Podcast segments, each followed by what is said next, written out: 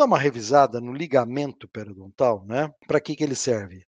Para distribuir e absorver forças, esse tecido conjuntivo, né? Que está entre o cemento e o, o, o osso, fazendo a ligação, então, do elemento dentário ao osso. Ele participa da mobilidade dentária, é lógico, dependendo da sua situação inflamatória, dependendo da quantidade, eh, da altura. Tudo isso vai ser relacionado à mobilidade dentária, ao espessamento dele. Bom, que células que nós temos no ligamento? Nós temos muitos fibroblastos que vão produzir o quê? fibras colágenas.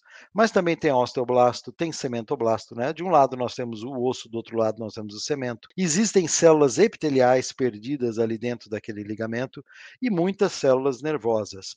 E ele também ele é bastante vascularizado. Bom, função desse ligamento: suporte sensorial, nutrição, manutenção, ou seja, função de suporte? Sim, né? Ele, como eu disse, ele faz a ligação entre o dente por meio do cemento entre o dente e o osso. Sensorial, ele é ricamente é, inervado.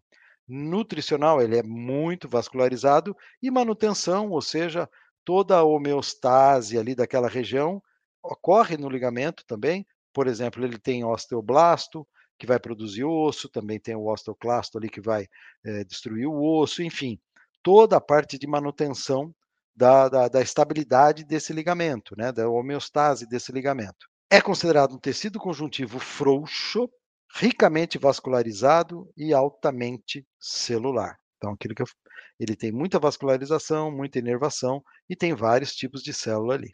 A espessura dele parece até é, uma coisa assim, pô, para que, que eu preciso saber a espessura do ligamento?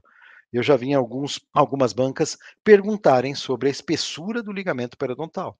De 0,15 a 0,38, a média é 0,25, né?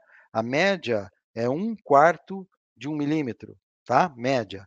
Decresce com a idade, ou seja, vai diminuir com a idade e é mais estreito no terço médio da raiz, ou seja, ele tem aquele formato de ampulheta, vamos dizer assim.